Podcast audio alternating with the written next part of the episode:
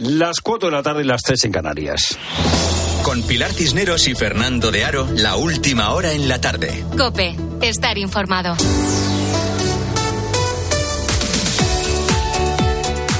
Muy buenas tardes a la gente, gente.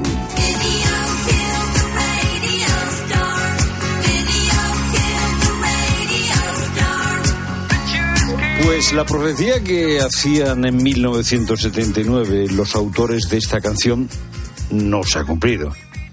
El vídeo no ha matado a la estrella de la radio. El vídeo no ha matado a la radio. Aquí estamos, más vivos que nunca después de 100 años. En este 2024 se cumplen 100 años de la historia de la radio en España. Hoy celebramos el Día Mundial de la Radio y las encuestas dicen que la radio es considerada el medio en el que más se puede confiar. La estrella del vídeo no mató a la estrella de la radio, que está más viva que nunca. Y hace dos años, por estas fechas, andábamos contando noticias sobre informes de los servicios de inteligencia de Estados Unidos. Informes que decían que Rusia estaba preparando una invasión de Ucrania y nos parecían exagerados esos informes. De hecho, Putin, hace dos años, anunció que retiraba fuerzas militares de la frontera. No fue verdad. Puso 7.000 soldados más en la frontera. De esto hace dos años. Luego llegó la invasión. La semana que viene se cumplen dos años del comienzo de la guerra. Una guerra que desgraciadamente casi hemos olvidado y una guerra que de momento Ucrania no ha ganado. Rusia ha declarado ahora en búsqueda y captura a la primera ministra de Estonia, Kaja Kalas. ¿Por qué? Bueno, pues porque la primera ministra ha desmantelado diversos monumentos soviéticos después de la invasión de Ucrania. Estonia es un pequeño país que fue parte, parte eh, de la Unión Soviética, está debajo de Finlandia, tiene un millón, no llega a un millón y medio de habitantes y tiene una larga frontera con Rusia. Bueno, pues la gente de Putin dice que la medida, esta orden de búsqueda y captura de Caja Calas, de la primera ministra de Estonia, es solo el principio. La ministra, la primera ministra de Estonia, Caja Calas, se ha convertido en un personaje muy incómodo para Putin. Calas ha defendido contra viento y marea un endurecimiento de las sanciones para la Rusia de Putin, así como mayor suministro de armas a Ucrania y un refuerzo de la defensa europea. Lo bueno de esto es que la producción de munición se ha triplicado en Europa, pero no es suficiente. Todos debemos hacer más y por eso sigo abogando por un aumento del 2% en defensa. Es lógico, si tienes al lado a Putin, si eres frontera con Putin, pues quieres más inversión en defensa. Defiende Caja Calas, eh, bueno, la necesidad de seguir respaldando a Ucrania. Ucrania pertenece a Europa y estamos detrás de Ucrania. Es una señal importante para el pueblo ucraniano, aquellos que luchan en las trincheras, de que hay esperanza y están luchando por Europa y nosotros estamos con ellos. Hace dos años que hay gente que lucha por Europa. Hace dos años nos parecía imposible una invasión de Ucrania. Y ahora los servicios de inteligencia de Estonia dicen que Putin probablemente esté preparando, si no Putin, el Kremlin, una invasión en otros puntos fronterizos con la OTAN para dentro de algunos años. Ahora no pueden, claro, ahora están dedicados a Ucrania. Todo esto, todo esto en un entorno de mucha incertidumbre por lo que puede hacer Estados Unidos. Ha pasado eh, la Cámara en el Senado ha pasado con el apoyo eh, de la mayoría de los senadores un aumento de la inversión para ayudar a Ucrania, pero seguramente en la Cámara de Representantes ese nuevo paquete de ayudas no va a salir adelante. Y claro, está la gran incertidumbre. ¿Qué pasará? ¿Qué puede pasar si Trump gana las elecciones? Porque Trump hace unos días, hace unos días, solo unos días, ha dicho que animará a Rusia a atacar a los miembros de la OTAN si no incrementan su aportación a la Alianza Atlántica. Claro, todo esto nos parece una historia lejana, también nos pareció una historia lejana hace dos años. Esta Rusia de Putin es la Rusia con la que, según algunos indicios, Puigdemont estuvo negociando. Es lo primero, no lo único. Buenas tardes, Pilar Cineros. Buenas tardes, Fernando. Buenas tardes a todos. Contamos también que los vecinos del Saler en Valencia llevan meses de susto en susto por los 17 incendios que han afectado a la zona. El último, este mismo lunes, ya está controlado, pero sus llamas alcanzaron los 30 metros de altura y ha obligado a 35 personas a abandonar sus casas a las que aún no han podido volver. Pues bien, la investigación apunta a que los fuegos serían intencionados y provocados por una misma persona. Los vecinos señalan a un hombre que ya estuvo en la cárcel, para el que se pide incluso un sistema de geolocalización. Pascual Claramonte. Uno de los desalojados es Raúl y saca sus propias conclusiones. Pirómano, te soltaron y se loco el hombre y ha vuelto a, en cuanto ha podido hacerlo. Pero desde luego hay mucho peligro. Habla del conocido ya entre los vecinos como el pirómano, acusado de provocar al menos tres incendios en el Parque Natural de la Albufera y que fue puesto en libertad a finales del mes de diciembre tras permanecer dos meses en prisión. Los agentes del Seprona ya dan por hecho que el último incendio también es provocado. La gran pregunta, ¿ha sido el pirómano? Responde como puede la alcaldesa María José Catalá que les diga, llueve sobre mojado. Esta mañana hemos remitido al juzgado solicitud para que, por un lado, realicen unas labores de investigación, de geolocalización. Las altas columnas de humo hacen que todavía los vecinos no puedan regresar a sus casas. Esta misma mañana también se ha movilizado un medio aéreo para refrescar la zona. Y en la lucha contra los incendios poco ayudan las altas temperaturas y la ausencia de lluvia de estos días. 26 grados se alcanzan, de hecho, este martes en Valencia, una primavera adelantada en casi toda España que ha provocado que regresen con fuerza las alergias en pleno invierno. En el caso del ciprés, la alergia a este árbol se ha adelantado un mes con respecto a lo habitual. Ana vive en Toledo y en su caso no se libra de ninguna. Soy tan alérgica que cuando fui a hacerme las pruebas en alergología, la doctora me dijo que no sabía dónde recomendarme ir a vivir, porque tengo alergia a todas las plantas de la zona. Las que más, pues el olivo, la salsola, pero tengo alergia a todas, a las gramíneas, crupestáceas y hasta los ácaros del polvo. Y lo peor para los alérgicos es que estamos solo al principio. Nos lo ha contado en Mediodía Cope el especialista Juan José Zapata. Puede empezar el plátano de sombra, también en Madrid, en Toledo, en Barcelona, pues tiene una gran cantidad de representación entre la flora, digamos, ornamental de la ciudad. Y posteriormente, pues muy cerquita, puede ser que las gramíneas empiecen a tomar protagonismo. Y cuidado, el año pasado ya tuvimos un adelanto también de casi 20 días del olivo, a ver qué pasa este año. Y cuatro meses y medio después del inicio de la guerra entre Israel y los terroristas de Hamas, crece la presión internacional para un nuevo alto el fuego. Los jefes de los servicios secretos de Estados Unidos e Israel, la CIA y el Mossad, están reunidos este martes en el Cairo en busca de una nueva tregua. En las últimas horas, el presidente Joe Biden ha confirmado que se trabaja en una tregua que dure al menos seis semanas. El número de muertos en la franja de Gaza supera los 28.000, mientras que Hamas mantiene a un centenar de personas como rehenes. Y hoy vuelve la Champions, Luis Munilla. 62 días después vuelve la Liga de Campeones con los primeros partidos de ida de los octavos de final. Hoy a las 9, Leipzig-Real Madrid, con Brahim como previsible sustituto de Bellingham y tiempo de juego desde las ocho y media. También con el Copenhague-Manchester City. Mañana es el Paris Saint-Germain-Real Sociedad. Hoy Arzábal ha viajado a París, pero sigue siendo duda.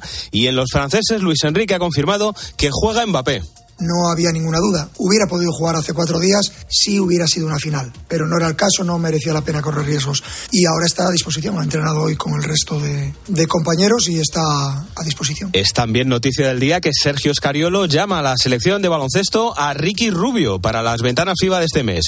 Ricky Rubio todavía no ha jugado con el Barça, pero el propio Ricky llamó a Scariolo y le dijo esto románticamente me gustaría que mi primer partido eh, oficial fuera con la selección, porque siento un vínculo especial contigo, con la selección, con mis compañeros y, y la verdad fue muy emocionante cuando me llamó para decírmelo. Y dos noticias más. Alex Suárez renueva con Las Palmas hasta 2026 y la selección masculina de waterpolo se ha metido en semifinales del Mundial tras ganar 15-12 a Montenegro. Es tiempo ya para la información de tu cope más cercana. Pilar Cisneros y Fernando de Aro. La tarde. Nara Seguros de Salud y Vida te ofrece la información de Madrid. ¿Qué tal? Buenas tardes. Sol, nubes y 16 grados en Cibeles. Para mañana nos esperan cielos nubosos y temperaturas al alza. En cuanto al tráfico, complicaciones de salida a esta hora por la A2 en Torrejón, A3 en Rivas y A42 Getafe. En la M40 en Coslada hacia la A3. Los herederos de Belintonia, la casa madrileña del poeta del 27 Vicente Alexandre, dicen que ninguna administración pública ha mostrado interés por adquirirla, así que podrían pujar como cualquier otro postor en la subasta pública judicial puesta en marcha un precio de salida de 4 millones y medio. La Consejería de Cultura ya ha pedido al Ministerio de Cultura que adquiera esa casa del Premio Nobel Alexandre en Chamberí para convertirla en un espacio cultural. Escuchas la tarde de Cope con todo lo que te interesa, con Pilar Cisneros y Fernando de Aro.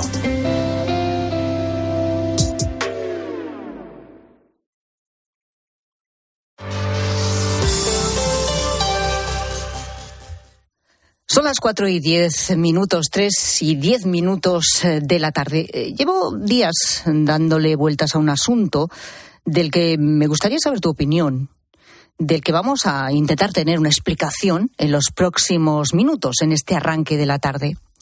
Me planteo también que quizá es algo, no sé, que se debería cambiar. Verás, si el alcohol es un agravante a la hora de ponerte al volante de un coche, porque es atenuante para otros delitos. Me lo llevo preguntando sobre todo desde el juicio a Dani Alves, exjugador del Barcelona, el juicio que ha quedado visto para sentencia. En su parte final se vio claramente que la estrategia principal de la defensa del futbolista se basaba en demostrar al Tribunal de la Audiencia Provincial de Barcelona que Dani Alves se encontraba bajo los efectos del alcohol durante la noche en la que presuntamente violó a una joven en la discoteca Sutton de Barcelona. Lorenzo Silva, ¿qué tal? Buenas tardes. Buenas tardes, Pilar. Lorenzo es escritor, es columnista y es colaborador de la tarde. Nos acompaña en este programa martes y jueves para poner a esta hora su mirada, su reflexión sobre los temas que aquí tratamos. Los artículos 20 y 21, Lorenzo, del Código Penal se refieren al tema diciendo están exentos de responsabilidad criminal quienes, en el momento de cometer la infracción penal, se hallan en estado de intoxicación plena por el consumo, entre otras sustancias, de bebidas alcohólicas, siempre que ese estado no fuera buscado con el propósito de cometer la acción. Y en el artículo 21 también se refiere directamente a las circunstancias atenuantes y enumera entre ellas la de actuar el culpable a causa de su grave adicción a las sustancias mencionadas en otro apartado de este artículo. Claro, esto está en la ley, esto lo dice el Código Penal, pero yo me pregunto, ¿es justo aplicar este atenuante en un caso de violación? Bueno, lo dice la ley desde hace muchísimos años, eh, en principio con una razón sólida. Eh, se supone que de una conducta criminal solo es uno responsable en la medida en que tuvo voluntad o posibilidad de, de decidir ¿no? si, llevarla a cabo o no llevarla a cabo. Ese principio general está en la teoría jurídica del delito desde hace mucho tiempo y tiene sentido. ¿no? Quizá sí mm, invita ¿no? un caso como este o, algún otro a la reflexión sobre si esa mm, tolerancia ¿no? que, parece haber hacia el, hacia el, la, el, uso del alcohol como, bueno, pues como sustancia ¿no? y la, la embriaguez o la anulación de la voluntad que el alcohol pudiera producir, a lo mejor en estos tiempos, pues eh, quizá es diferente ¿no? a lo que pudiera ser hace 80 o 90 años. ¿no? Esa es una primera reflexión, pero también hay que decir que, que, bueno, lo que establece el Código Penal eh, no es una exención de responsabilidad, es una atenuación en la medida en que se pueda probar que esa intoxicación etílica ha afectado a la voluntad del sujeto. Es decir, que como mucho, como mucho en este caso, creo que estaríamos ante una atenuante. ¿no? Distinto es el caso, por cierto, de, de la conducción bajo los efectos del alcohol, ¿no? Pues porque se entiende que la enorme peligrosidad que, la intoxicación etílica o el uso de drogas eh, crea en la conducción, pues supone ya un ilícito en sí misma. ¿no? En este caso, no podemos pensar que una persona se emborracha para eh, cometer una violación, eh, por tanto, esa exención no, no, no operaría, pero sí que tenemos que pensar en qué medida esta persona puede alegar que estaba tan, tan, tan borracho que no se daba cuenta en absoluto de lo que estaba haciendo o se daba poca cuenta. ¿no? Creo que parece bastante evidente que está atenuante en un caso como este tiene un recorrido limitado. A lo mejor mm, puede, puede eh, moderar la pena, mm, pero insisto, también hay una cuestión de prueba, ¿no? La prueba que se ha planteado en el juicio es una prueba relativamente endeble. Si el eh, imputado se hubiera quedado, ¿no? Para, para ver qué había pasado ahí y entre otras cosas le hubieran hecho un análisis de alcoholemia, pues tendríamos una prueba fehaciente. Lo, todo lo que tenemos es algún comentario de alguna persona, por cierto, alguna muy vinculada al propio imputado por el crimen, que dice que estaba muy borracho. Pero claro, esa es una prueba que el tribunal tendrá que valorar junto con todas las demás que hay sobre la mesa. Vamos a profundizar un poco más en esta cuestión. Voy a saludar a Miguel Lorentes, profesor de Medicina Legal de la Universidad de Granada y exdelegado del Gobierno contra la Violencia de Género. Miguel Lorente, ¿qué tal? Buenas tardes. Hola, buenas tardes, eh, Pilar, y un abrazo también para Lorenzo, que ¿Qué tal, en la Feria del Libro de Guadalajara hace unas semanas. Eso es. ¿Qué tal? Miguel, los artículos 20 y 21 que he mencionado del Código Penal, ¿se aplican a todo tipo de delitos? Mm, se aplican, se pueden aplicar, pero siempre especificando, individualizando eh, en cada tipo de delito y en cada modo de llevarse a cabo los hechos si hay una, una relación entre lo que son los eh, modificadores o atenuantes o eximentes de la, de la conducta eh, o, si no se pueden aplicar. Es decir, que no es un, principio directo y automático, sino que siempre hay que individualizarlo. Se, plantean como posibles eh, situaciones que puedan alterar, como muy bien explicado Lorenzo, lo que es la capacidad de conocer, que es lo que se pide a la hora de aplicar un atenuante, si la persona sabe lo que está haciendo y luego si puede elegir entre hacerlo o no hacerlo. ¿no? Entonces ese es el, principio intelectivo directivo, que es la, inteligencia, y el principio electivo, que es la voluntad. Entonces, si hay una modificación de esos principios, de alguno de ellos o de los dos, se puede poner en relación con el tipo de hechos. Por eso es distinto cuando estamos hablando de conducción de vehículos o de conductas que de por sí se ven afectadas como consecuencia de la intoxicación porque produce una alteración en la capacidad de reacción, en, los reflejos de esa persona con independencia de, la situación, es una disminución en el tiempo de respuesta y reacción, con lo cual es un delito de riesgo, no es un delito de resultado, y diferente es valorarlo, por ejemplo, con una agresión sexual, donde ya estás elaborando una conducta mucho más sofisticada, compleja y mantenida en el tiempo, y eso requiere pues una capacidad de controlar para saber, digamos, dirigir tu conducta hacia el objetivo que estás intentando alcanzar. Pero Miguel, entonces, en el caso de de delitos de violencia de, género o delitos de violación o presunta violación. Claro, en cualquier caso mm, es llamativo, ¿no? O, parece como que escapa un poco al sentido común, ¿no? Que el alcohol eh, sea ya no digo un eximente, porque entiendo que para eso tendrá que ser, no sé, un caso muy extremo, pero un atenuante para una pena, ¿no? Eh, y esto se mantiene así. Eh, ¿realmente tiene que seguir manteniéndose así o se, le podría dar una vuelta? Eh, es que es muy difícil que se aplique. Eh, de hecho, en, yo formo parte del grupo de expertos y expertas del Consejo General del Poder Judicial, donde analizamos todas las sentencias por homicidio por violencia de género, y en el año 2021 hicimos un análisis de todas las sentencias dictadas por el Tribunal Supremo sobre violencia sexual. ¿no? Bueno, y cuando analizamos había dos partes, la, violencia sexual sobre menores y la, y la violencia sexual sobre personas adultas, eh, mayoría mujeres, inmensa mayoría mujeres, ¿no? Bueno, en ningún caso, en ningún caso se reconoció, a pesar de que se apuntaba en algunos casos, en ninguno se aplicó ningún atenuante por, y menos eximente por alcohol. De hecho, estos días que se está hablando del tema, eh, la única noticia que aparece sobre un atenuante por alcohol en un caso de una agresión sexual es una sentencia de la Audiencia Nacional de, la Audiencia Provincial de Zaragoza, donde eh, se recoge esa posibilidad, pero también con, muchos matices, ¿no?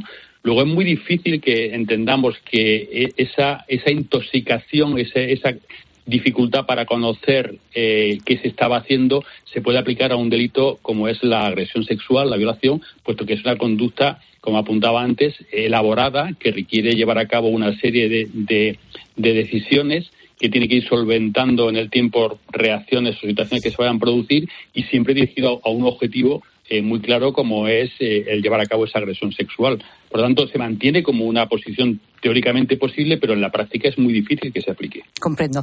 Eh, ¿y, por qué se sigue utilizando por las defensas como, bueno, pues como un argumento en un juicio para intentar buscar al menos el atenuante en la pena?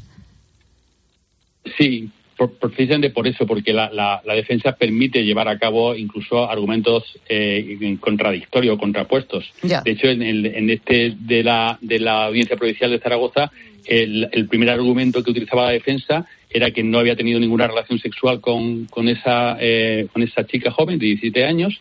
Se demostró que sí la había tenido por el ADN a partir de unas eh, muestras de, esperma, de las manchas de esperma, y luego cuando se demuestra que sí es el autor de la, de la relación sexual, dice, bueno, es que estaba bajo el efecto del alcohol, ¿no? Y, y prácticamente ocurre en todos los casos, en todos los delitos graves, ¿no? En todos los homicidios, o se aplica el hecho de de estar bajo eh, eh, efecto de sustancias tóxicas o padecer algún trastorno mental, bien de carácter permanente o pasajero, trastorno mental transitorio, para no asumir la responsabilidad de los hechos. Pero es parte de la estrategia habitual. Pero, como decimos, prácticamente nunca se consigue. Se necesitaría probablemente un caso muy extremo, ¿no? Tal vez, no sé, estar en una situación de, de coma etílico, realmente de, estar en una situación de shock, no sé, no sé de qué tipo, ¿no? Para verdaderamente comprobar y demostrar, además, poder demostrarlo, además, me imagino, con pruebas de que efectivamente ahí se, se ha perdido completamente la voluntad, ¿no? De la persona que comete el delito. Efectivamente, más que eh, por efecto de una situación en la que hay un desconocimiento absoluto sobre lo que se está haciendo, que en una conducta de violencia sexual es muy difícil, sí hay casos descritos eh, cuando varias personas están durmiendo juntas en una cama, en un, en después de un, de un concierto, en un festival, y, entonces se, eh, están bajo los efectos de sustancias tóxicas, tanto la víctima como, como el agresor, mantienen relación sexual el agresor eh, pensando, eh, según la argumentación que se recoge, que creía que estaba manteniendo relación sexual con su pareja, etcétera, etcétera. Entonces, ya de por sí se ve que lleva a cabo una relación sin conocimiento o consentimiento. Tuvimos un caso en, en un programa de, de televisión en Gran Hermano en el que hay una relación sexual con una persona sin conocimiento que era su pareja y se consideró que fue una agresión sexual, ¿no? Porque tampoco garantiza que el hecho de que sea tu pareja pueda tener una relación sexual sin consentimiento. Pero que en cualquier caso serían situaciones más generadas, más alrededor de, la confusión que, de la, eh, que del desconocimiento absoluto. Bueno, me quedo con, con, todo lo que nos ha explicado, pero sobre todo con ese dato que nos ha dado, que de todos los casos eh, que usted ha podido estudiar y revisar en los últimos años, eh, realmente solo en uno, y no queda claro del todo, no se ha podido utilizar este argumento como, desde luego, no como eximente y ni siquiera como atenuante, a pesar de que eso siga contemplado en el Código Penal. Miguel Lorente, muchísimas gracias. Buenas tardes. Pues muchas gracias y buenas tardes. Y, muy importante eh, entender que la, la, violación, la agresión sexual, no es una conducta para satisfacer deseos sexuales, sino para satisfacer deseos de poder. Las personas que violan son personas que tienen relaciones sexuales con otras personas de manera consentida y voluntaria, pero buscan en la violación esa satisfacción de poder que no se obtiene cuando se tiene una relación de naturaleza consentida. Entonces es un concepto diferente y por eso el grado de voluntad, de conocimiento, de, planificación y de, y, de, y de diseño de esa agresión es mayor. Por lo tanto, es más difícil que se pueda haber afectado por esa, por esa intoxicación. Miguel Lorente, gracias, de verdad. Buenas tardes. Buenas tardes, un abrazo. Lo que pasa, está, muy bien explicarlo, Lorenzo, porque claro, cuando uno de repente pues sigue muy de cerca un juicio como este que ha sido súper mediático y ve que en la última jornada precisamente la estrategia se basa en que podía ir borracho y uno piensa, ay, pues es que no lo entiendo, o sea, para voy conduciendo, me paran, te doy un índice de alcohol alto y se monta la que se monta, incluso puedo acabar eh, en la cárcel y sin embargo se utiliza como eximente o como atenuante en un caso semejante, ¿no? De violación. Entonces, yo creo que ahí, si no entendemos mucho de leyes, realmente es que no entendemos nada, ¿no? Sí, yo creo que como bien ha dicho Miguel, la, defensa puede utilizar cualquier argumento e incluso a lo mejor hasta tiene el deber de, forzarlos, no solo el derecho, sino también el, el deber de forzar esos argumentos, ¿no? En este caso a mí la, la utilización o el recurso final, ¿no? Y poniendo tanto peso en esta hipotética atenuante, lo que también evidencia es que la posición del imputado es bastante precaria, ¿no? Bastante precaria y tiene poca salida por, por una serie de cuestiones, ¿no? Por las circunstancias del hecho, por todos los testimonios que hay, eh, por la coherencia de la víctima y, bueno, pues hay algo que juega bastante en su contra, que es haber cambiado cinco veces de versión, ¿no? Eso hace su posición bastante, bastante frágil y, bueno, pues casi parece una, un recurso a la desesperada, ¿no? Por intentar salir por algún sitio. Lorenzo, eh, hay un tema, eh, sé que además has estado fuera de España estos últimos días, eh, pero has estado muy pendiente de todo lo que pasaba en España en, en, las noticias y sobre todo pues de esa noticia que nos tiene a todos realmente en shock desde el viernes por la noche y que aquí desde luego te hemos contado, hemos contado a los oyentes de múltiples maneras y hemos analizado esos dos guardias civiles asesinados a ser arrollados por una narcolancha en el puerto de Barbate, esa impunidad del narco que, que va a más, ¿no? Porque se extiende ya por toda la costa de Cádiz, incluso hasta Huelva, y sé eh, que tú que además conoces bastante bien esa zona y has trabajado y has, has estado al lado de, muchos guardias civiles que han trabajado en esa zona, incluso les has acompañado, eh, sé que querrías decir algo, ¿no? ¿Qué está pasando, Lorenzo? Mira, a mí quizá la imagen que más me ha impresionado, aparte de, de la terrible, ¿no? De, del asesinato, que creo que es como hay que llamarlo, ha sido ver las caras de estos individuos ayer entrando en el juzgado. Estos individuos que, por cierto, muchos de ellos no, no son niños, ¿no? es decir, no podemos eh, buscarles ninguna excusa en su inmadurez o en su inconsciencia. Eh, unas cuantas canas he visto en esas cabezas. ¿no? Y digo que me ha impresionado ver las caras porque yo a esta gente la he visto en el mar. La he visto en el mar eh, por la noche y a plena luz del día, eh, ignorando absolutamente a la autoridad, mmm, haciendo maniobras peligrosísimas para ellos, para la embarcación de la autoridad y para cualquier otra embarcación que estuviera por allí y con un eh, desprecio olímpico a bueno pues a cualquier tipo de, ley o cualquier tipo de, límite ¿no? y mi pregunta y mi reflexión es cómo hemos permitido que estos individuos cuyas caras vimos ayer no es decir está porque en el mar no, no les ver las caras porque van eh, embozados no para que no se les pueda eh, identificar. Eh, cómo hemos permitido que esta gente que esta gente desprecie de esta forma no solo ya la autoridad sino la vida de estos servidores públicos. Y aquí hay una interpelación, creo que seria, a quien eh, ejerce o está al frente de esa autoridad por la situación que se ha producido, ¿no? Yo he oído hoy a la portavoz del gobierno hacer una exposición de todo el dinero que ha destinado, de todos los medios, de eh, todo lo que se ha hecho y todo lo que no hacían otros. El hecho cierto es que esa noche en el puerto de Barbate había unos guardias civiles en una embarcación muy precaria porque no tenían ninguno más y que dos de ellos fueron asesinados por esta gente, ¿no? Eso creo que exige una respuesta un poquito más elaborada. Sin duda. Lorenzo, gracias. A ti, Pilar. Buenas tardes. Hasta luego, buenas tardes. Rosa Rosado, ¿qué tal? Buenas tardes. Buenas tardes, Pilar. ¿Vamos a la mutua? Sí, vamos a hacerle la vida más fácil a la gente, gente, porque lo peor que te puede pasar es quedarte tirada con el coche en medio de la nada y que tu compañía de seguros te tenga horas y horas esperando. Bueno, pues que sepas que si te vas a la mutua, además de tener una gran asistencia en carretera, te bajan el precio de cualquiera de tus seguros, sea cual sea. Llama al 91 555 5555. Te lo digo o te lo cuento. Vete a la mutua a condiciones en mutua.es. Take it easy. Now I'm standing on the corner in Winslow, Arizona. It's such a fine sight to see. Y te has puesto tan guapa y te has pintado los labios porque es el Día Mundial de la Radio. Bueno, me he pintado los labios de rojo. ¿Por eso? De rojo que Fernando, se vea bien. ¿qué te Rojo parece? carmín, sí, sí. Rojo que Sí, se vea bien. que suene sí, mejor para la celebrar voz el al día. salir. Ay, por sí, la qué- falta hace. Claro, sale ya colorada. A ver si llega ya el verano, por favor. todos Por los favor, pero ¿eh? si tenemos una temperatura buenísima, Bueno, ¿qué pero la voz está ahí todavía. Ah, la garganta, notándolo todo el mundo, toda la gente, gente que Rosa Rosado tiene los labios pintados de rojo. Por eso Ahora le hacemos una foto y la subimos a arroba la tarde cope. ¿Cómo que no? No es necesario. Sí. Hay un registro especial en su voz. hoy. Hoy hay que dejar que los oyentes pidan casi lo que quieran. Bueno, porque su- también su día, sobre todo su día, Día Mundial de la Radio. Bueno, en realidad nosotros aquí en la tarde a la gente, gente, lo que les vamos a dejar hacer es saludar. Vosotros sabéis eh, que antes se, clásico, se llevaba hombre, mucho. era un clásico. En cualquier llamada de, de cualquier Manolo, oyente, que está ¿verdad? haciendo la claro, porque te decían siempre. En Salamanca. Puedo saludar, puedo saludar. Y siempre le decíamos, "Ah, es que no hay tiempo, es que no hay tiempo. Muy rápido, muy rápido. Bueno, pues hoy pueden saludar los oyentes de la tarde. ¿A quién quieren Venga. saludar en el Día Mundial de la Eso, Radio? Pues que venga, aprovechen- saluden, que aprovechen. Que saluden, no nos saludéis a nosotros, nosotros No. nos damos por, por, Por saludados, saludados y por queridos, y besados, y de escuchados, sí, todo. Exactamente, todo, entonces pero- tenéis que saludar a pues quien eso, queráis. Manolo que está eh, sirviendo en la unidad de pontoneros Eh, eso es. del cuartel Ahí, ahí. de Salamanca. Por ejemplo. Efectivamente, con su mensajito y todo de Te agradecimiento. ha quedado un mensaje un poco antiguo, porque no sé yo, como no hay mili, digo, ¿no? No, pero puede ser un soldado Puede ser, profesional. puede ser profesional, claro. sí. Y no sé si habrá pontoneros todavía en Salamanca, pero antes Bueno, había. también Paco puede estar poniendo poniendo ahí No, eh, Paco a comida en el tiene- bar exacto, desde las bar 8 de la, La mañana. Joya. También, Bar también. La Joya que sirven hoy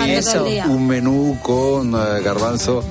Por ejemplo. de Exactamente, primero. Y que siempre tienen puesta la cope. Sí, sí, claro. hombre, claro. Y de segundo merluza en salsa verde. Gente, gente, que podéis saludar hoy, que es el día de la radio. A ver, oyentes. A ver, huevo de El postre. micrófono para vosotros. Pues sí, una alegría para los que somos gente de radio y para otros muchos que también hoy están de celebración.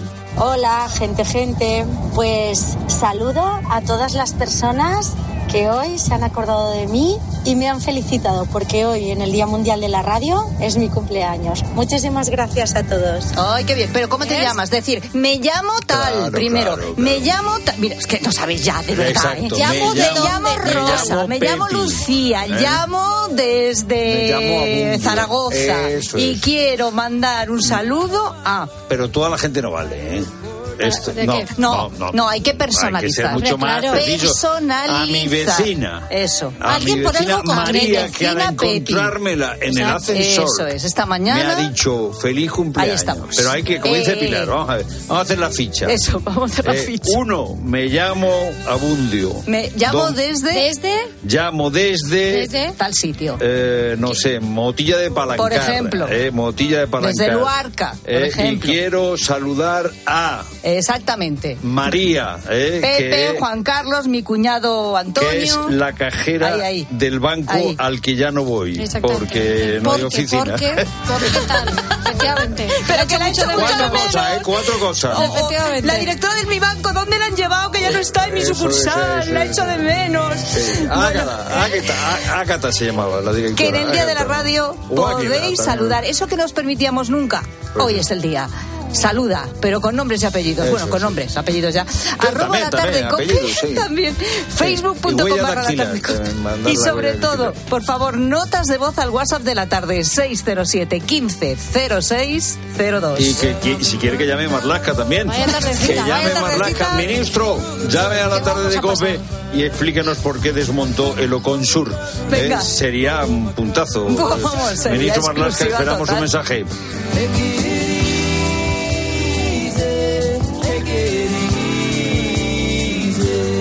Escuchas la tarde. Con Pilar Cisneros y Fernando de Aro. Cope, estar informado. Por eso hoy hemos venido hasta aquí, hasta Barbate, para homenajear a los caídos y para contarte lo que está ocurriendo en el lugar. Escuchas a Expósito porque Siempre está donde ocurren las cosas. Hablamos del narcotráfico, de la impunidad y de la situación que está viviendo todo este litoral de la provincia de Cádiz. Hubo un tiempo en el que teníamos una patrullera y es lo que yo reclamo, que vuelva esa patrullera. y que- Tiene 28 años, los últimos días los ha pasado faenando casi todos los días y llama la atención que es de los pocos jóvenes. Se está perdiendo la más, ya que tú no tienes un sueldo estable. Ese camino fácil del narcotráfico es para muchos jóvenes una salida demasiado sencilla. desde las 7 de la tarde, Ángel Expósito en la linterna de Cope. Hola, soy Mar Márquez, piloto de MotoGP. Justo ahora salgo de entrenar, que ya toca volver a casa. Pero ¿sabes que ahora podemos hacer todos estos viajes diarios más sostenibles con los nuevos combustibles 100% renovables de Repsol y sin tener que cambiar de coche? En tu día a día, algo nuevo te mueve con los combustibles 100% renovables de Repsol que puedes usar ya en tu coche. Encuéntralos en más de 50 estaciones de servicio y a final de año en 600. Descubre más en combustiblesrenovables.repsol.com.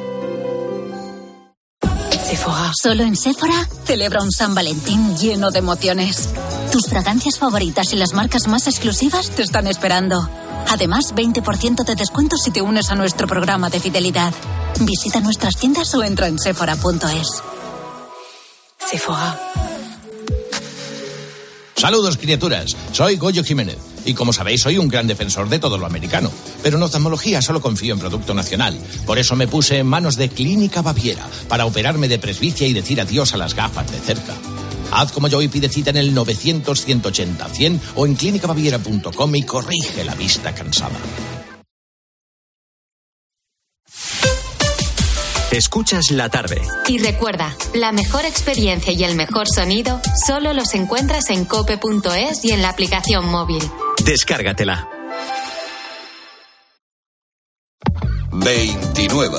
Tus nuevas gafas graduadas de Sol Optical. Estrena gafas por solo 29 euros. Infórmate en soloptical.com. Hay muchos Flexicar hay muchos cars, hay muchos cars. En Flexicar hay muchos cars, hay muchos cars. En Flexicar hay muchos cars. En Flexicar. Flexicar, muy flexi, muchos cars. En Flexicar. La palabra ladrón puede significar dos cosas. Clavija donde poder conectar tu coche eléctrico o persona que roba el cable de tu coche eléctrico. Ahora el seguro de coche eléctrico e híbrido enchufable de línea directa también significa dos cosas. Que además de ahorrarte una pasta, también te cubre el cable de recarga en caso de robo. Cámbiate y te bajamos el precio de tu seguro de coche sí o sí. Ven directo a lineadirecta.com o llama al 917-700-700. El valor de ser directo. Consulta condiciones. Y ahora pide un deseo. Últimamente me piden mucho ser de mi BP, porque así siempre puedes tener a mano tu tarjeta virtual en tu app Mi BP, consultar tus saldos, ofertas y promociones. No, si yo ya soy de BP.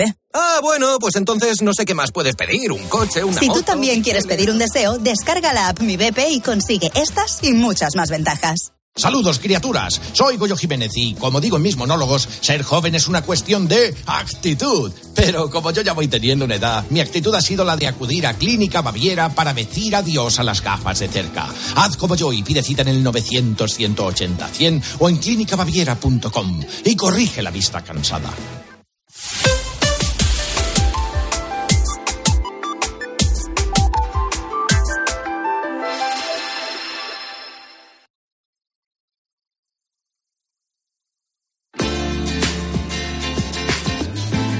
Pilar Cisneros y Fernando de Aro. La tarde. Cope, estar informado.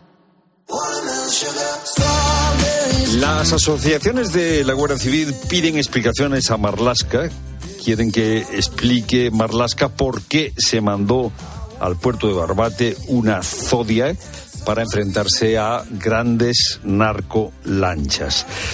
Y la- el fiscal general del Estado dice que él no tuvo noticia del desmantelamiento de Oconsur. Oconsur es el gran dispositivo que se había montado para luchar contra el narcotráfico que se desmontó en 2022. Por otra parte, las memorias de la Fiscalía pues señalan, señalan que eh, eh, la lucha contra el narcotráfico pues eh, había conseguido bastantes éxitos, pero que a partir de 2022 la cosa flojea.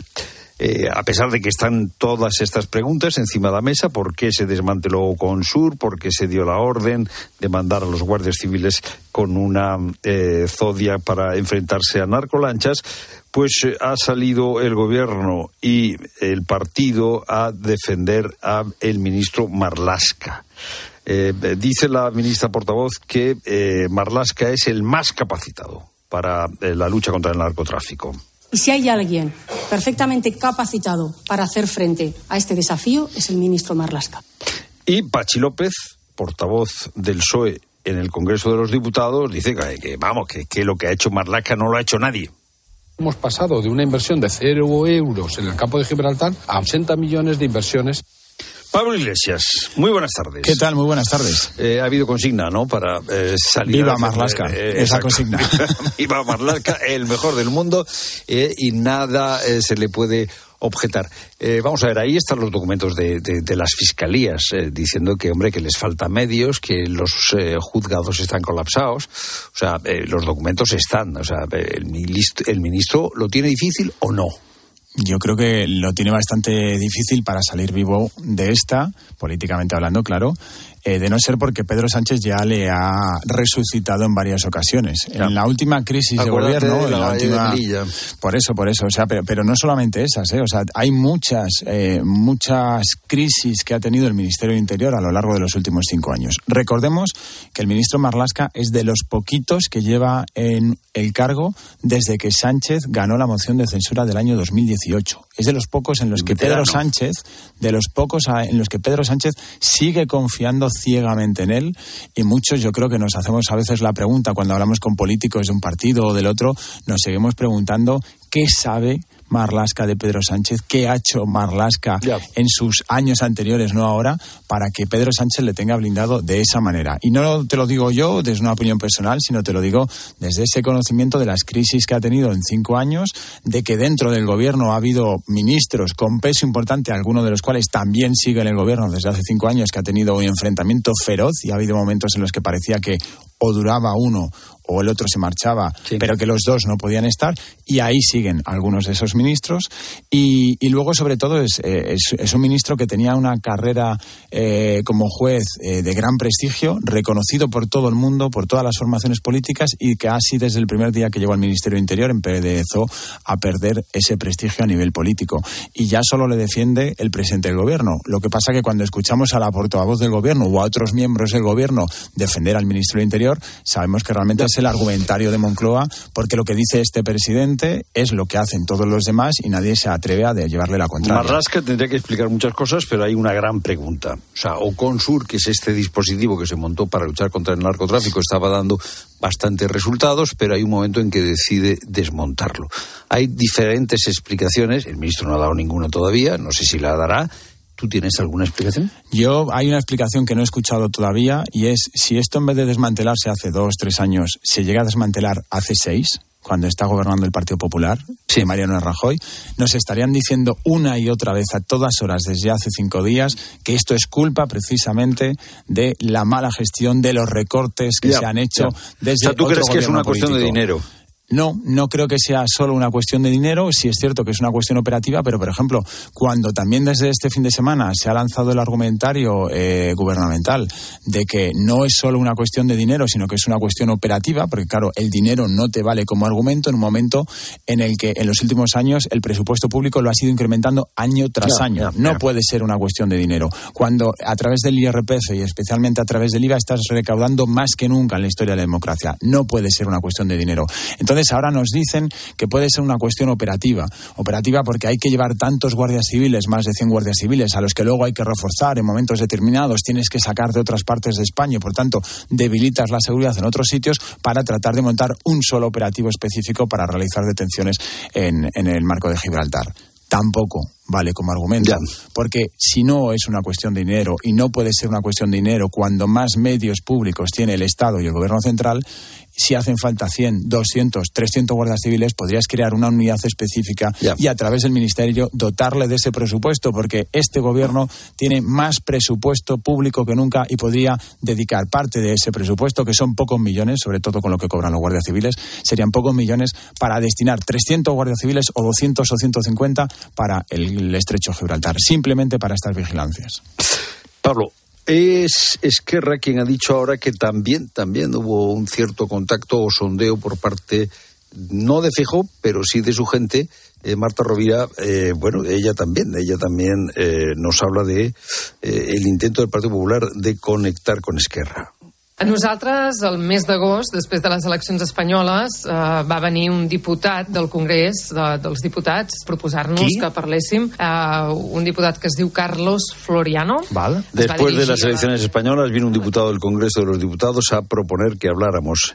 Ese diputado se llamaba Carlos Floriano. Pues nada, el gobierno sigue creyendo que esta es una eh, pelota estupenda para eh, rematar y marcar gol, supongo que en las gallegas, y eh, la ministra portavoz Alegría pues eh, señala al PP y dice que es que los populares han hablado con todo el mundo. La mentira es el único proyecto político del Partido Popular. El Partido Popular ha confirmado los contactos de Floriano, diputado de, esta formación en el Congreso, con Esquerra. Pablo, vamos a ver. Eh, eh, supongo que tienes la información, que puedes confirmar esto de que Floriano habló con eh, alguien de Esquerra o al menos le sondeó. Consecuencias políticas de los contactos iniciados por el entorno de Feijo. Porque Floriano dice, o algunos medios dicen que Floriano dice que fue una iniciativa personal. Una cosa que es difícil de creer. O sea, un diputado por su cuenta no va a llamar a la gente izquierda, ¿no? Bueno, ha habido otros dirigentes del Partido Popular que desde el verano incluso han ido reconociendo que intentaron abrir vías de diálogo con otras formaciones políticas para tratar de allanar el camino. Yo no estoy seguro de que el jefe lo sepa todo y menos en un partido que a veces es sumamente vertical, ¿no?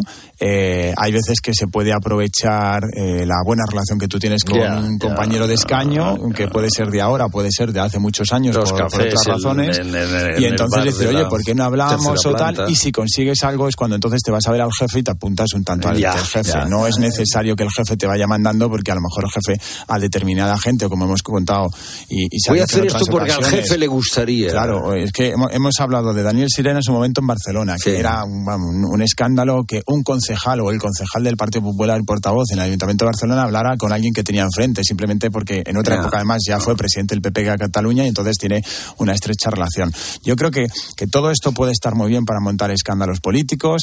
Eh, creo que si hay que criticar algo del Partido Popular es la torpeza eh, comunicativa, sobre todo de estrategia en plena campaña electoral que tiene un líder de un partido para soltar esto en un corrillo con periodistas y que esto al final le acabe, eh, se acabe transformando en una bola de nieve que, se viene contra él. Eso me parece una torpeza política, un error. o sea, si tú sueltas esto, cuando lo sueltas, o sea, es evidente que se va a montar una bola de nieve, Pablo. Es bastante evidente que se puede montar una bola de nieve. Yo que he vivido muchas, muchos episodios de esto, no estuve en este episodio el viernes pasado en Galicia, pero sí he vivido muchos de estos, pero sí eh, te sé decir por experiencia que muchas veces el político no es consciente ni de lo que está diciendo ni de la que se va a liar después. Muchas veces es cuando termina los de récord y entonces todos vamos corriendo a preguntar por una cosa o el jefe de prensa apunta y habla con él cuando ellos se dan cuenta eh, a veces a pues posteriori. si lo dijo pero porque no se dio cuenta, eh, ahí no puedo hacer la interpretación y la conclusión porque, porque no estaba allí y sobre todo porque esto a veces parece muy fácil pero luego es un poquito más complicado. Pero no importa, las consecuencias son las que son y eso ya es irremediable. Y aunque tú no quisieras hacerlo, metiste la pata. Aunque no fuera tu intención, al final metiste la pata porque te has metido un gol o dos goles en propia puerta. Pero a lo que voy creo que es a lo importante.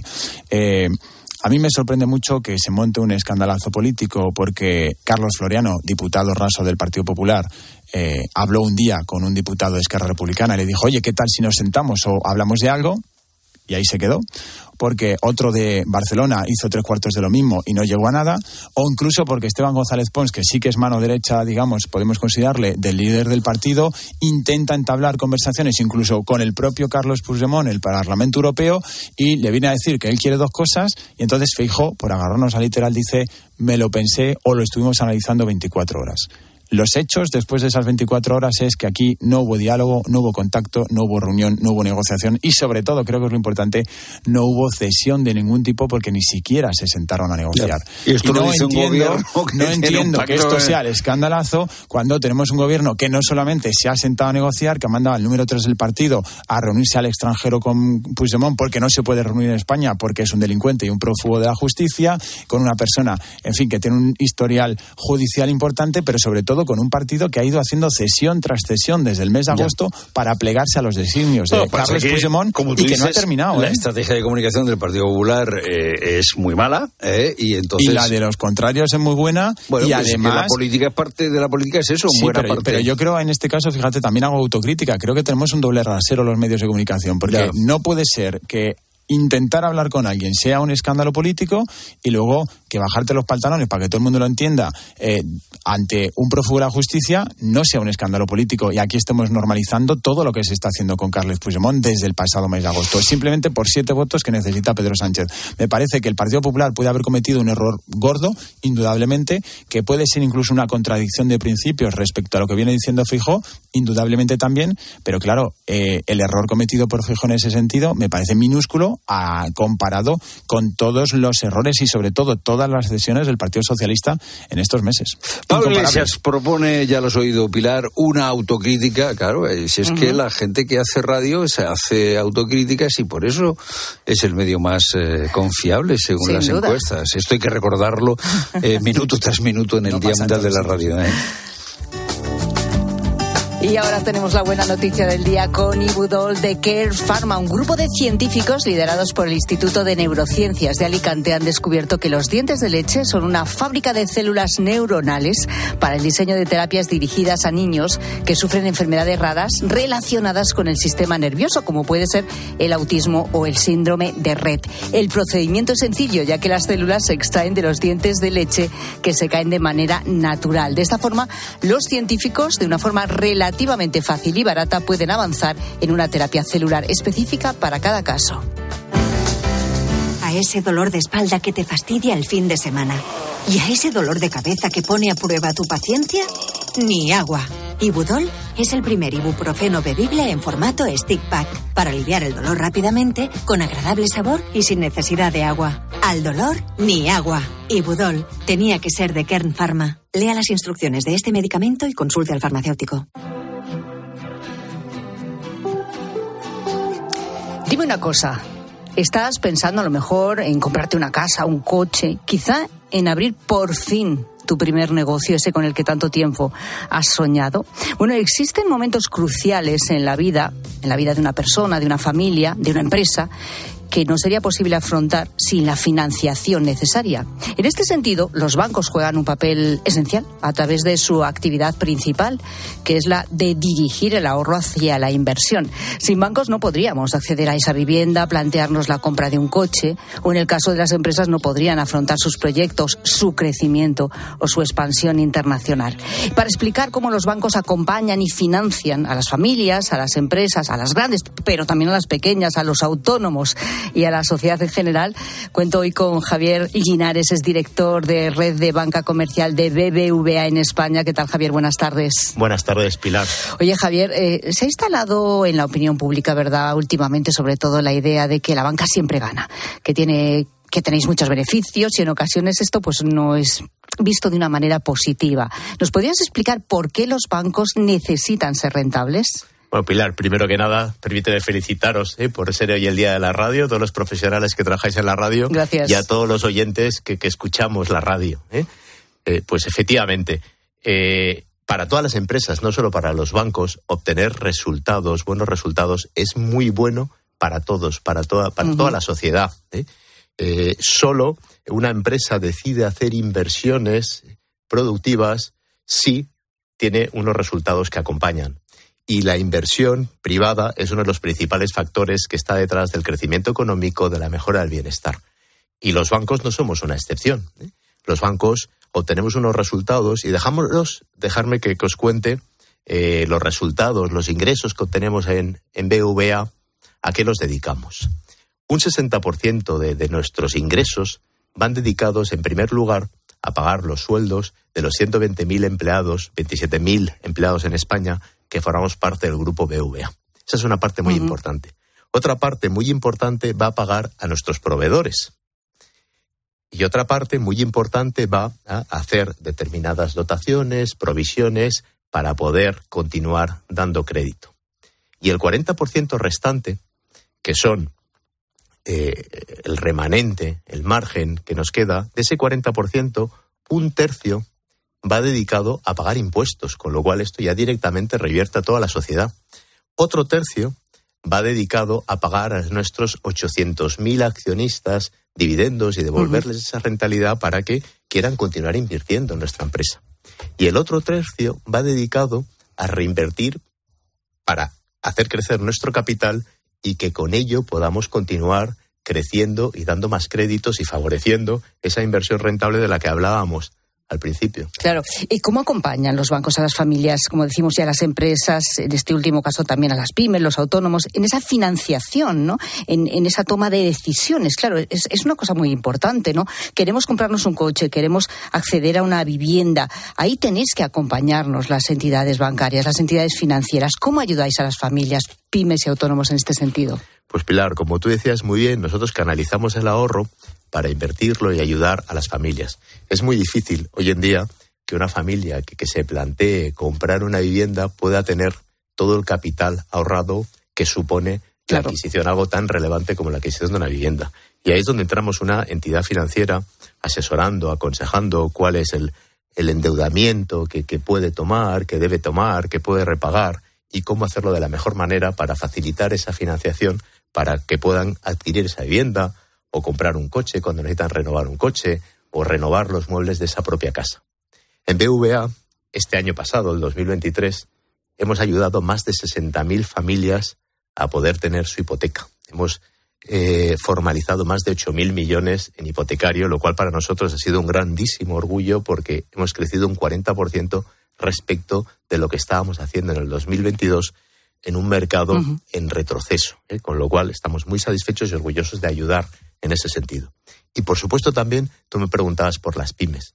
Hemos tenido la oportunidad de ayudar a más de 160.000 autónomos y pymes, que sería dentro de, banca comercial, de banca retail, que es la responsabilidad que, yo tengo, las 1.870 oficinas que tenemos ¿eh? dedicadas en España, hemos podido ayudar a más de 160.000 autónomos pymes con financiaciones precisamente para poder hacer esas inversiones en incremento de capacidad productiva, esas inversiones para, para ser más eficientes, para ayudar a ser más rentables y para ayudar a poder continuar creciendo y con ese crecimiento continuar creando empleo. Y ayudando a más eh, familias, más pymes y más autónomos. Una última cosa muy breve.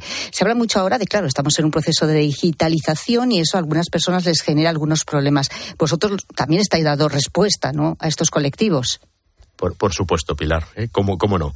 La digitalización es básicamente nosotros nos estamos transformando conforme la sociedad se está transformando y no solo afecta al sector financiero, afecta a, todos los sectores, a la propia administración pública y en nuestro caso la apuesta ha sido clarísima por tratar de facilitar las cosas al cliente, de anticiparnos y favorecer esa innovación eh, esas facilidades que permiten, que te permiten tener el banco accesible, las 24 horas al día, los 7 días a la semana. ¿eh?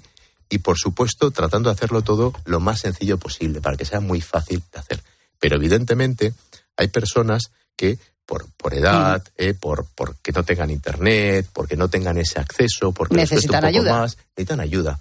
Y por supuesto, nosotros no queremos dejarnos a nadie atrás. Al revés, son muy importantes para nosotros. Tenemos más de 2,4 millones de clientes mayores en BVA y hemos tomado muchas medidas para ayudarles.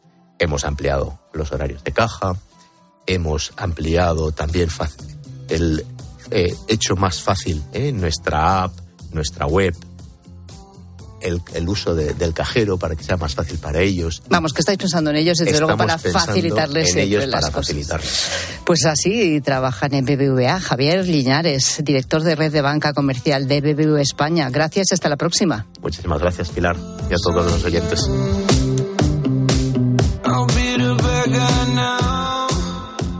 Estás escuchando La tarde de Cope. Y recuerda que si entras en cope.es, también puedes llevar en tu móvil las mejores historias con Pilar Cisneros y Fernando de Aro. Si para ti abrir gas no tiene nada que ver con tu cocina, entonces te interesa el seguro de moto de línea directa, con el que, además de ahorrarte una pasta, tendrás cobertura de equipación técnica para casco, guantes y cazadora. Cámbiate y te bajamos el precio de tu seguro de moto, sí o sí.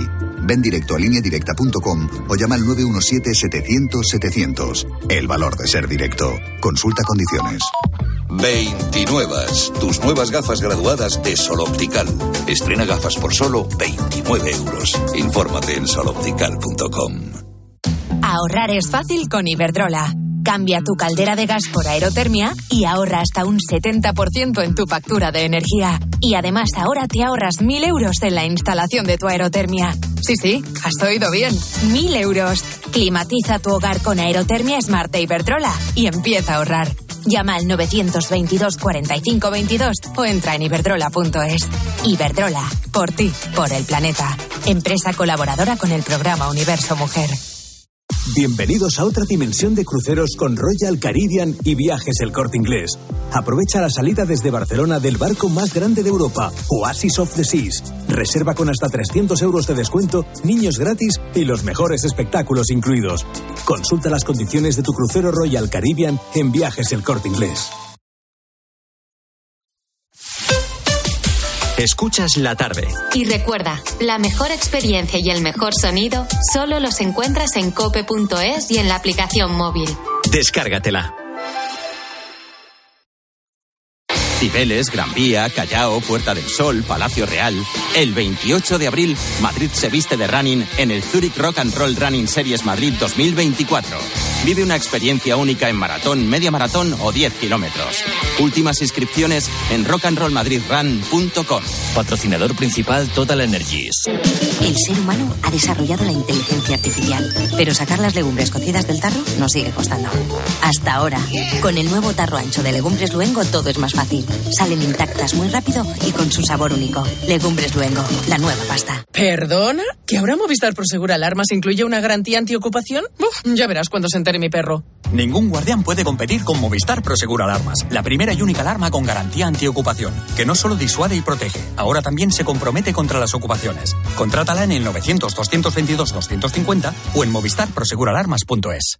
UMAS, mutua especialista en seguros para el sector educativo. Ofrecemos una solución integral para los colegios y guarderías. Daños patrimoniales, responsabilidad civil, accidentes de alumnos. Más de 1.400 centros ya confían en nosotros. Visítanos en umas.es. UMAS, más de 40 años de vocación de servicio. Los fines de semana en la radio. Le pega de lujo, ¿eh? Con su pierna buena, ¿no? Con la buena y hasta con la mala. El deporte con Paco González, Manolo Lama y el mejor equipo de la radio deportiva. Este programa hace cosas muy raras. Los fines de semana todo pasa en tiempo de juego. Todo pasa en Cope.